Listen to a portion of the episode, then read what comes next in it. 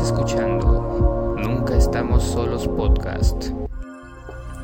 Mi alimento.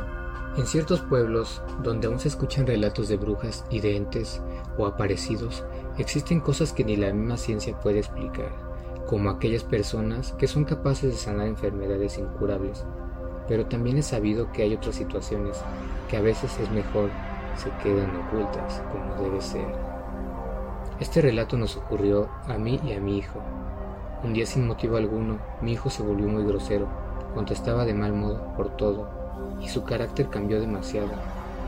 No había una razón lógica para este cambio repentino, así que la misma gente del pueblo donde vivimos me hizo ver que quizá esto tenía que ver con algún tipo de brujería, así que me recomendaron ir con una señora que se dedicaba a curar ese tipo de cosas. Ya estaba algo desesperado, así que no dudé y decidí llevarlo a este lugar.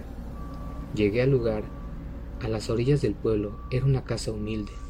Toqué la puerta y me recibió una señora, con un aspecto que me inspiraba confianza, pero su semblante era serio y me causaba inquietud. Entramos y dijo, espérame aquí, solo puede pasar tu hijo, y si escuchas cosas, no debes entrar hasta que yo te lo diga, si no tu hijo no se curará. Después de esto, entraron a un cuarto. Yo estaba muy nervioso, y con algo de miedo. Pasaron cinco minutos y mi hijo empezó a gritar, como si le estuvieran haciendo cosas malas. Entré en pánico y fui hacia la puerta, a tratar de entrar. Golpeaba la puerta y fue cuando recordé las palabras de la mujer, y me calmé un poco.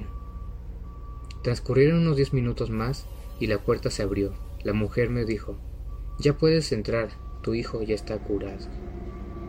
Mi niño estaba en una cama, recostado, dormido con su semblante tranquilo. Lo cargué en brazos, me sentí aliviado. Antes de salir de la habitación, miré hacia todos lados y allí en un rincón estaba una bolsa negra que se movía, como si algo estuviera dentro. No le di mucha importancia. Le pregunté a la mujer que cuánto le debía, a lo que ella respondió, yo no cobro por lo que hago, con lo que hago me alimento. Me quedé pensativo, pero lo que me importaba en ese momento era mi hijo, antes de salir le di las gracias de nuevo. Al día siguiente, mi hijo era el mismo de antes, alegre, bien portado. Simplemente se veía muy feliz, así que decidí sacar algo de mis ahorros y dárselos a esa mujer, que había curado a mi niño. Volví a aquel lugar por la tarde. Toqué la puerta pero nadie salió. Me percaté que estaba abierto, así que entré. Lo primero que noté fue aquella bolsa negra, pero esta vez en la mesa. La bolsa se movía, me acerqué a tratar de ver lo que había en su interior. Y qué suerte la mía. De aquella bolsa se asomaba una mano. Di un salto de miedo. Al querer salir, la puerta no abría.